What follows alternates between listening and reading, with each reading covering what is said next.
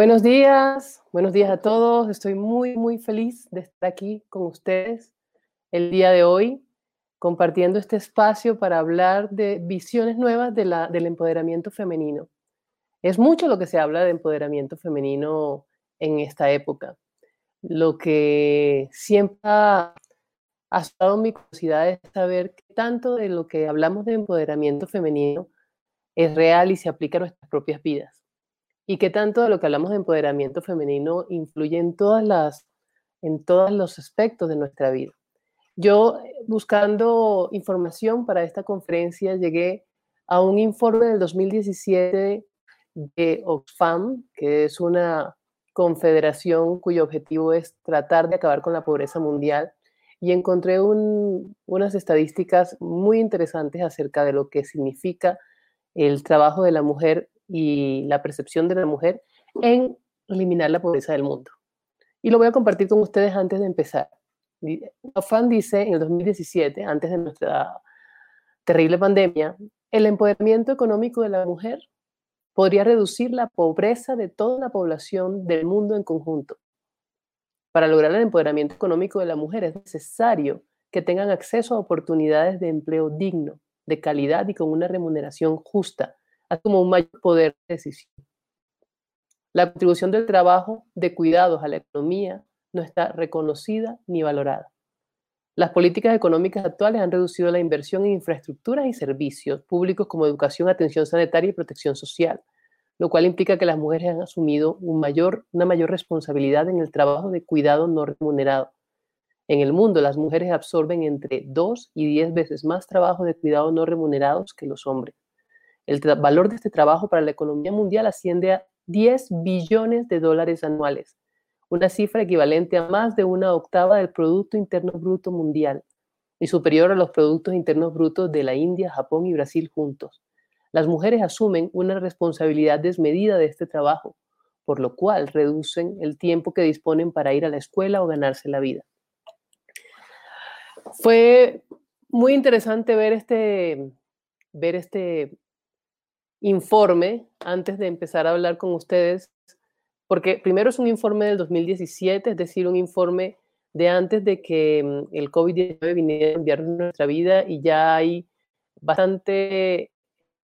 información y muchas estadísticas acerca de cómo la situación de la mujer ha cambiado para peor durante el tiempo en que hemos estado enfrentándonos a la pandemia. Es decir, estas cifras de las que estamos hablando aquí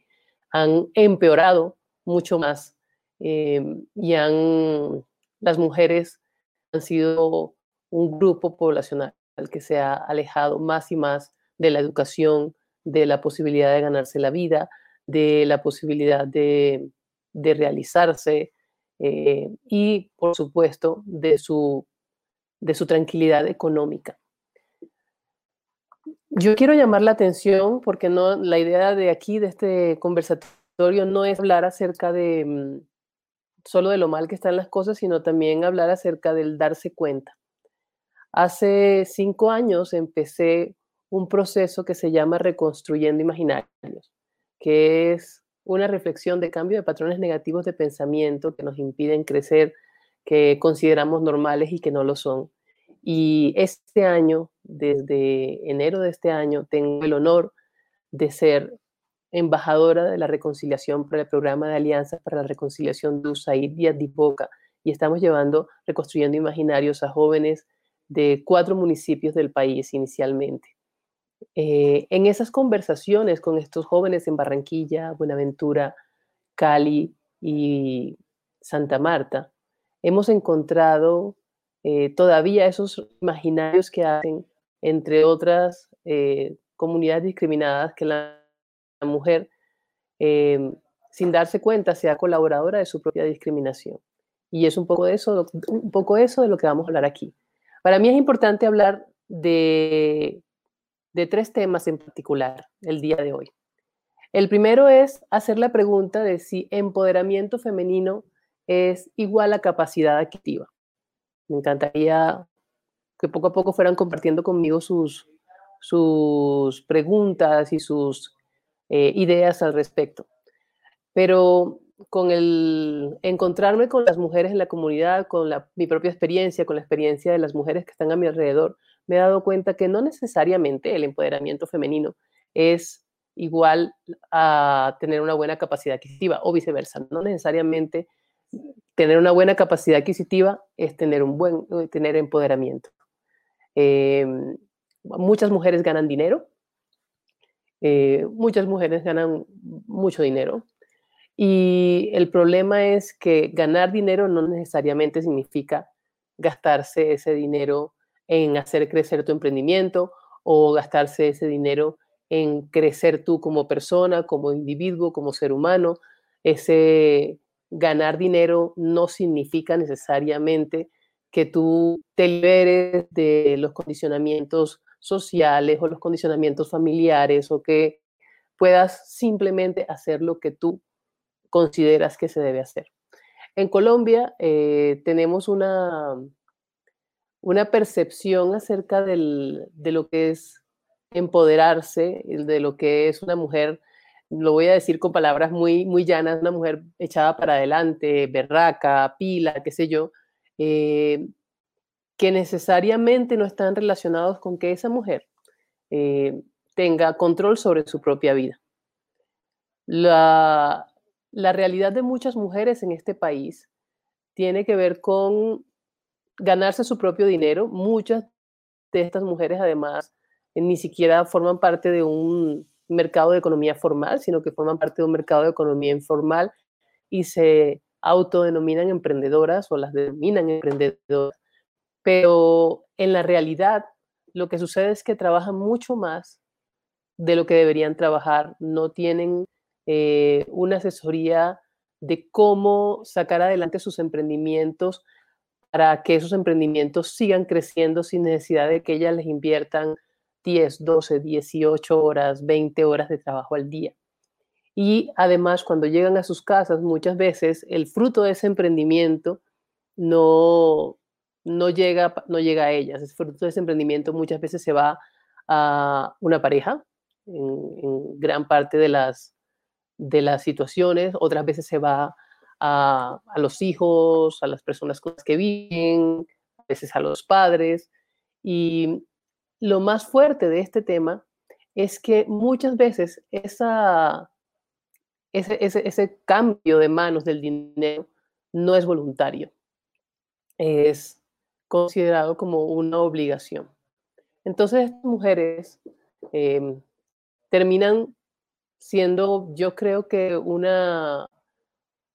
nueva forma de esclavitud, de mm, trabajo forzado, moderno, en el cual trabajan, trabajan muchísimo fuera de casa, muchísimo, y después cuando llegan a casa, el fruto de ese trabajo no les pertenece. Entonces, mi primera reflexión el día de hoy para ustedes es, yo formo parte de ese grupo de mujeres yo formo parte del grupo de mujeres que hasta hoy en día creía que era una emprendedora exitosa y empoderada y resulta que lo que yo realmente hago es producir una cantidad de dinero que generalmente no me beneficia. Si bien está establecido que muchas mujeres em, pueden relacionar exitosamente una capacidad adquisitiva y una posibilidad de conseguir sus propios recursos con un mayor empoderamiento, no, eso no necesariamente es sinónimo. Entonces es importante que lo tengamos en cuenta eh, cuando establecemos procesos entre, con otras mujeres y que lo tengamos en cuenta en nuestra propia vida. Mi primera reflexión es que empiecen a analizar qué tan, qué tan cercano a su capacidad económica está realmente su empoderamiento, que es esa capacidad que ustedes deben tener de tomar decisiones sobre sí mismos, sobre su propia vida y sobre su entorno. Otra, otra parte, otra pequeña patica de eso, es que la mujer que trabaja fuera de casa no necesariamente es independiente. Trabajar fuera de casa no es sinónimo de independencia ni es sinónimo de mejor calidad de vida. Todavía hoy en día nos encontramos en muchos espacios mujeres que trabajan fuera de casa, Mm, independientemente de las horas, que tienen un trabajo regular fuera de casa, y cuando llegan a la casa tienen que llegar a hacer oficio. Em, una de las razones por las que escogí esa cita del, del afán de la que les leí al comienzo es porque todavía en nuestra sociedad el trabajo de casa, el trabajo de cuidados, como lo llaman, como se llama, no está remunerado ni valorado. Es decir, lavar, cocinar, planchar, limpiar la casa, barrer, atender, eh, atender los, las tareas de los niños, eh, lavar baños, lavar ropa, secar, doblar, es, son tareas que nos llevan muchísimo, muchísimo tiempo y, y en la mayoría de los casos en, nuestras, en nuestra sociedad todavía no están eh, equilibradas y no son equitativas con los otros miembros de nuestra, de nuestra casa o de nuestra comunidad. Los hombres todavía, eh, en la mayoría de los hogares, consideran que esas son labores de mujeres. Entonces, muchas mujeres han encontrado que la única posibilidad que tienen para tener un trabajo y ser independientes, incluso eh, aportar económicamente en casa, y muchas veces se convierten en la principal aportante, en, la persona que más dinero pone en casa para, para, mantener la casa, y sin embargo han encontrado que la única forma de poder hacer eso es si cumplen con sus tareas y llegan en la noche, después de trabajar, a limpiar, a organizar, a recoger, a barrer, a trapear, a lavar. Em, y yo sinceramente creo que uno de los principales valores de nuestros tiempos, más allá del dinero, es el tiempo. El tiempo se ha convertido, el tiempo se ha convertido en, en uno de los, de los valores, de los valores tangibles, yo creo, más fuertes a los que debemos tener acceso. Y el problema de este modelo de trabajo la, de la mujer que cree estar empoderada es que realmente eh, es una mujer a la que se le está quitando todo su tiempo, porque trabaja todo el tiempo fuera de casa. Algunas veces, si es afortunada, trabaja en, en una labor que le gusta,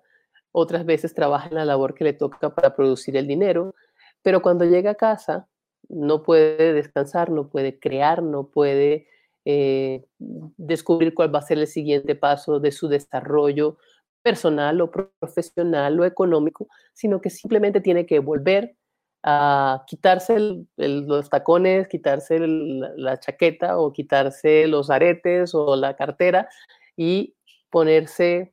eh, simbólicamente el delantal de ama de casa y empezar una labor casa que a veces hace que una mujer tenga un día que dura 18, 20 horas y tiene cuatro horas para descansar. Entonces, conocemos ese tipo de mujeres, somos ese tipo de mujeres que trabajamos en una empresa o en nuestra propia empresa o, en, o de forma independiente eh, y llegamos a casa agotadas a las 5, 6, 7 de la noche a empezar una rutina de cuidado en casa de labores del hogar que se termina muchas veces a las 12, 1 de la mañana para acostarse y levantarse a las 5, 6 y empezar el trabajo, el trabajo fuera de casa. Entonces, eh, yo los invito a hacer la reflexión acerca de cuál es el verdadero sentido del empoderamiento del que estamos hablando. Empoderamiento es la capacidad de tomar tus propias decisiones, pero también es la capacidad de tener tiempo para pensar en cuáles son esas decisiones.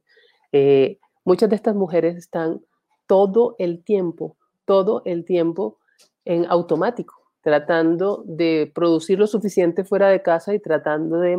mantener la casa en, óptimas condiciones. Eh, y creo que aún hoy en día tenemos mucho trabajo que hacer en términos de equilibrio. Y creo que aquí estamos llegando a la palabra eh, que, que yo daría como una primera solución o una segunda solución al, al tema de ese falso empoderamiento, como yo lo llamo, eh, y es equilibrio, es equilibrar las, las, cargas en casa, ¿no? Es tener una pareja, una familia, unos hijos, unos padres, quien te acompañe en casa, que esté de acuerdo con equilibrarte para que el trabajo se reparta en forma, en una forma coherente. Eh, que haya personas que se encarguen del, de la comida y otros se encargan del, de, la, de, la, lavandería y otros se encargan de la limpieza, etcétera, para que entre todos podamos tener un espacio para que todos podamos crear, para que todos podamos desarrollarnos, para que todos podamos encontrar nuevas formas de, salir adelante. Entonces, la primera cosa a la que yo los voy a invitar el día de hoy es a reconocer la diferencia entre el empoderamiento femenino y la capacidad adquisitiva. Y entender que si hay un espacio en, el que esas dos realidades no son sinónimos, lo descubramos y lo corrijamos. El segundo, la segunda invitación que les hago el día de hoy es a entender que el empoderamiento, como lo llamamos, como lo, como lo pensamos, no necesariamente es independencia. O el trabajar fuera de casa no es necesariamente independencia, ni está necesariamente relacionado con la capacidad de tomar mis propias decisiones. Entonces, una pregunta que les voy a hacer para que se les quede ahí en la cabeza es, ¿qué tanta capacidad de tomar tus propias decisiones tienes? ¿Qué tanto el, tu poder adquisitivo puede mm, ayudarte a que puedas tomar tus propias decisiones, ayudarte a hacer el siguiente paso? ¿Qué tan cerca estás de cumplir tus metas, tus sueños, eh, aún cuando trabajas? La gente,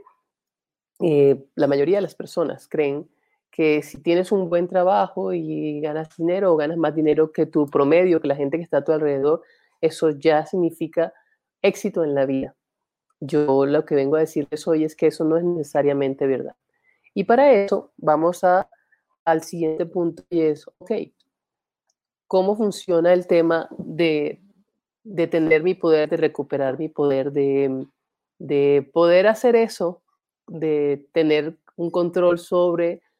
quién soy, sobre lo que hago y sobre lo que gano.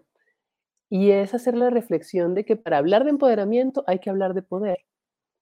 Y la primera pregunta que yo les hago para que ustedes la analicen y la piensen mientras estamos aquí es, ¿a quién le cedes tu poder? Hay una parte del poder que nos es arrebatado eh, una y otra vez mm, por condiciones culturales, económicas, sociales, políticas, históricas. Eh, y hay muchas entidades y hay muchos eh, individuos luchando para que esas injusticias históricas empiecen a cambiar. Pero hay una parte de este proceso que es absolutamente individual, que sí, que tiene su raíz en todo lo que hablamos anteriormente, en, todos los condicionamientos que nos enseñaron, pero que nosotros día a día también fortalecemos con nuestras acciones y omisiones. Entonces, mi pregunta es, ¿sigue cediendo el poder porque es una costumbre, es culturalmente aceptado, porque mm, em, es mejor ceder el poder para no estar solo? Hay una cantidad de condicionamientos de los que yo hablo en Reconstrucción de Imaginarios eh, que tienen que ver con esas formas de pensar que hacen que le cedamos el poder a los demás que hacen que le cedamos el poder a las, parejas, que hacen que le cedamos el poder a los hijos, que hacen sinónimo ceder el poder con querer a alguien. Y yo vengo a decirles aquí hoy que eso no es necesario. Eh, tenemos que empezar a construir relaciones que se basen en empatía, que se basen en colaboración mutua, que se basen en crecimiento a la par. Que tenemos que empezar a eliminar eh, falsos pensamientos como al hombre hay que cuidarlo, al hombre hay que complacerlo, al hombre hay que tratarlo como el rey de la casa, que todavía se escucha mucho. Eh, yo soy una mujer fuerte, por lo tanto yo puedo trabajar fuera y dentro de la casa. Y las mujeres somos incansables, las mujeres somos guerreras. Yo tengo un problema con el tema de las mujeres guerreras porque significa que siempre estamos en la lucha las mujeres somos luchadoras, es un, es un condicionamiento, un patrón negativo,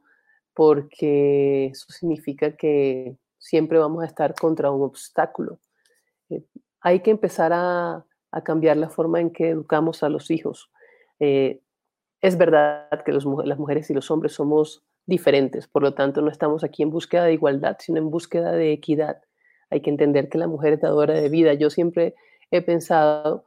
que las mujeres creamos nido y por eso nuestro interés en que el nido esté, esté bien, independientemente de que seamos eh,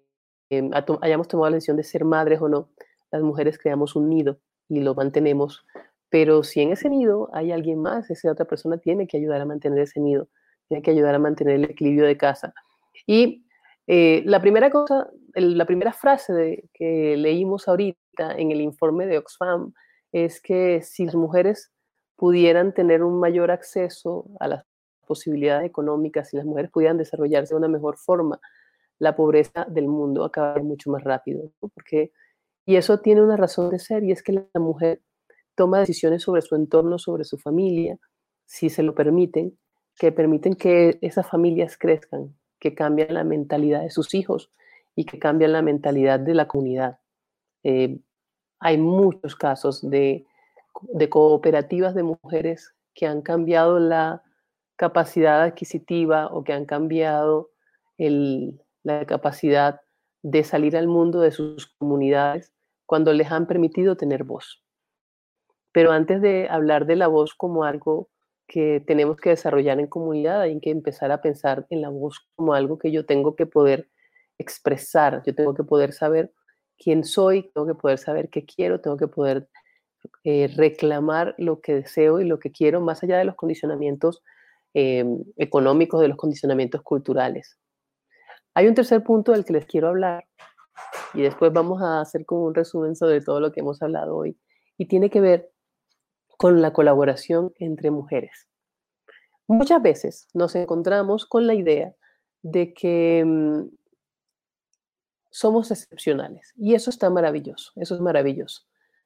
En muchos espacios que normalmente están dominados por los hombres o, o que históricamente han sido espacios masculinos, cuando una mujer entra a esas instancias a ese espacio de poder económico, político o administrativo, o el poder en una empresa, qué sé yo, se le hace creer que la razón por la que está ahí es porque es excepcional. No a causa de ser mujer, sino a pesar de ello. Y, se crea un sistema un poco perverso en el cual eh, esa excepcionalidad se convierte en una posibilidad de que la mujer se convierta en cómplice de la discriminación hacia otras mujeres. Porque si te convencen de que eres excepcional en un espacio, si te convencen de que, de que entraste ahí a pesar de ser mujer porque tienes unas características excepcionales, cuando entra otra mujer a ese espacio, cuando otra mujer intenta entrar a ese espacio, vas a hacer todo lo posible eh, de forma consciente o inconsciente para que esa mujer no entre porque en el momento en que esa mujer entra, su excepcionalidad se acaba. Yo les invito primero a entender que eso pasa y después les invito a entender que eso es falso, entender que el que tú seas excepcional, el que tú seas una persona con grandes valores o con grandes habilidades o con grandes cualidades, no significa que otras mujeres no lo sean y no significa necesariamente que el hecho de que aparezcan otras mujeres va a eliminar lo que te hace especial o lo que te hace excepcional. Es generalmente una trampa para mantener una, un sistema en el cual la mujer tiene menos acceso. Y nos hemos, nos hemos acostumbrado a competir entre nosotras. Em, yo creo en la competencia sana, pero creo en la competencia entre individuos, creo en la competencia por capacidades, y no creo en la competencia por grupos, eh, por grupos oprimidos. Entonces, funciona exactamente igual en un espacio donde entra una persona afro o una persona indígena y se le hace sentir que es excepcional su participación en ese espacio, o, dentro, o entra una persona que eh, viene de una, de una comunidad o de una población con una economía eh, más precaria o un migrante, que es, por ejemplo, un caso muy reciente para la historia de nuestro país, no en el mundo. Entonces se les hace pensar a, los miembros de las comunidades oprimidas que están allí porque son excepcionales, pero que nadie más que se parezca a ellos puede estar allí. Yo tengo una y otra vez conversaciones, en el caso de las mujeres con mujeres, que están absolutamente convencidas de que tienen que luchar, competir, o pelear con otras mujeres por un espacio. Y yo lo que les digo es, si ellas llegaron allí, es porque ese espacio no es un espacio exclusivo de los hombres, es un espacio de seres humanos con capacidades. Entonces, mi, mi tercera invitación el día de hoy es eliminen de su vida la trampa de la excepcionalidad. Eliminen de su vida la idea de que llegaron a un espacio eh, donde normalmente no hay otras mujeres, eh, solamente porque son excepcionales o solamente porque tienen algo muy particular, a pesar de su cualidad de ser mujeres. Empiecen a entender que en la medida en que otras mujeres entren a ese espacio, su voz se amplía. En la medida en que, en que le permitan a otras mujeres aprender de sus, de sus aciertos, de sus errores, de sus propios aprendizajes, la posibilidad de que la voz de todos se oiga es mucho más alta, la posibilidad de obtener unas condiciones de trabajo mejores es mucho más alta, la posibilidad de conquistar espacios mayores es mucho más alta. Un gran amigo mío siempre me decía que cuando una persona que viene detrás de ti o debajo de ti eh, viene y se queda con el puesto que tú tenías es porque ha llegado tu momento de crecer. Y en ese momento la competencia se convierte en el principal impulsor de tu crecimiento y de tu desarrollo. La competencia que conocemos en la cual yo no debo dejar llegar al que está debajo al lado mío, eh, porque me voy a decir mi puesto, está basada en una absoluta certeza de que yo no puedo llegar más alto. Está basado en una absoluta falta de confianza en mí mismo, en una absoluta certeza de que el sistema en el que estoy no puede ser cambiado. Entonces, les invito a cambiar el sistema, les invito a entender que hay espacio para todas, les invito a entender que la colaboración forma parte de nuestra supervivencia eh, y que la colaboración forma parte de nuestro crecimiento. Antes de terminar, quiero dejarles unas pequeñas tareas, porque no hacemos nada hablando de empoderamiento, no hacemos nada hablando de este tema si no hablamos de cuál es el paso siguiente. Entonces, vamos a hablar de cómo, de algunas ideas de cómo resolver el tema de, de tener una conciencia diferente del empoderamiento con respecto a la capacidad adquisitiva, de tener una conciencia diferente de cómo me empodero colaborando con las otras, de tener una conciencia diferente, no solo mujeres, sino también los hombres, de cómo colaboro para que esta sociedad en la que vivimos sea una sociedad mucho más incluyente, mucho más respetuosa de las diferencias. Vamos a empezar con algunos highlights, con algunos pequeños temas. La discriminación es discriminación y la opresión es opresión y no se puede cambiar una opresión por otra. Entonces, si tú como mujer ya llegaste a un punto donde no tienes que hacer trabajo del hogar porque tienes a alguien que lo haga por ti,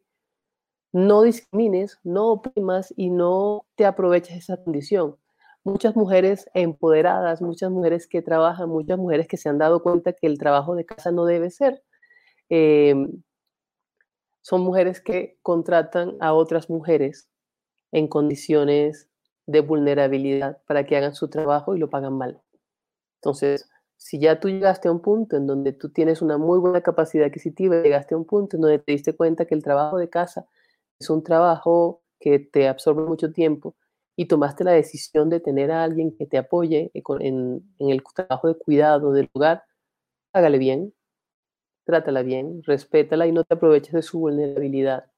para, para tu propio beneficio. La siguiente, no invertir roles.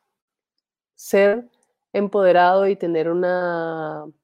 eh, una conciencia de que la mujer no debe hacer todos los trabajos en la casa no significa que vamos a hacer que el hombre los haga. Significa que vamos a encontrar un equilibrio para que entre los dos, si somos dos personas en casa eh, al mando del hogar, podamos, de, podamos repartirnos el trabajo de casa y podamos hacer el trabajo de casa. Entonces, no significa, eh, esto no se trata de, de, que ahora yo soy la mujer empoderada, entonces me consigo un, una pareja de la que yo pueda abusar, porque durante muchos años los hombres abusaron de nosotras y ahora a nosotros nos toca eh, la venganza. No, significa encontrar el equilibrio, encontrar un equilibrio en el que el trabajo del hogar se reparta. Y si no tienes cómo pagar una empleada, pues vas a llegar a los límites que tienes que llegar, porque es mejor hacer el trabajo hasta donde tú lo puedas hacer que explotar a otras personas. Tres, una invitación que les hago por fuera de este espacio es no participar en negocios que beneficien o que, en negocios o beneficios que incluyan la explotación de otros, de otras mujeres o de otras personas. A veces aquí en, Colombia tenemos la idea de, no, encontré una oportunidad fantástica y es muy chévere y sabemos que la razón por la que ese bien o ese servicio es muy económico es porque hay una explotación de un grupo de personas detrás, muchas veces de un grupo de mujeres detrás. Si nos hacemos la vista gorda de eso, si seguimos beneficiándonos, eh, si seguimos diciendo, no, no me importa lo que pase de las puertas para afuera o yo recibo este beneficio sin importar lo que pase de las puertas para afuera, el gran sistema que estamos tratando de, cambiar para bien y que nos beneficia finalmente a nosotros y a, y a nuestra descendencia, no va a cambiar jamás. Otra, si eres, si eres hombre, hay que empezar a eliminar ideas preconcebidas, hay que empezar a, hacer un acto de conciencia de qué de lo que yo hago normalmente está en desuso y qué, no, y qué, qué puedo hacer para que el trabajo del hogar sea un trabajo en conjunto. La siguiente que me parece maravillosa es agradecer y valorar a quienes hicieron y hacen el trabajo por ti.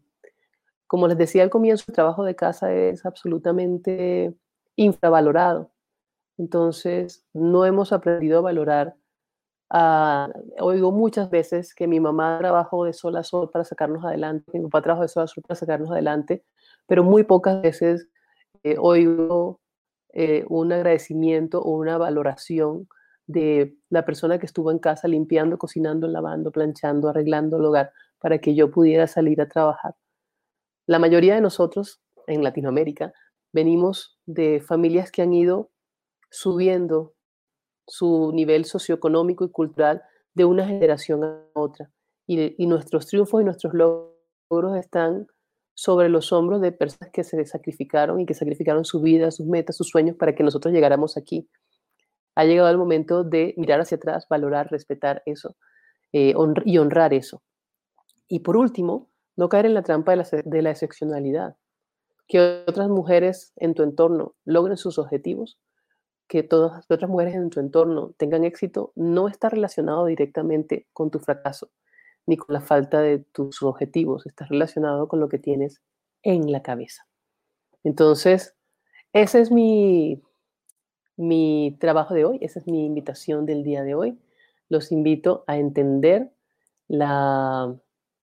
esta nueva forma de ver el empoderamiento, a entender el empoderamiento como un espacio un poco más complejo a entender que hay una cantidad de trabajo interno que hacer, a entender que hay que mirar a los lados, a entender que mi opresión no es la única que existe, que existen muchas otras opresiones a mi alrededor, entender en este nuevo espacio en el que estoy cuál es mi posición frente al trabajo de las otras mujeres, entender cuál es mi posición frente a las migrantes, cuál es mi posición frente a las mujeres de las comunidades afro más empobrecidas, entender cuál es la, o de las comunidades indígenas más empobrecidas que han tenido que desplazarse a la ciudad, entender cuál es mi posición frente a las mujeres campesinas y, y cuando yo compro sus productos, cómo los compro, en qué valor los compro, en qué condiciones los compro, entender también cuál es mi valor y entender también el valor de mi propio tiempo. Eso es todo por hoy. Muchísimas gracias por haber participado en este espacio. Gracias por acompañarme. Eh, voy a, a, estar muy pendiente de sus intervenciones, de sus preguntas. Si no es en este espacio del chat, también a través de mis redes sociales, Indira Serrano en Instagram o en Facebook o en Twitter. Gracias, gracias de corazón y espero que puedan disfrutar de las otras actividades del foro M y que podamos vernos muy pronto.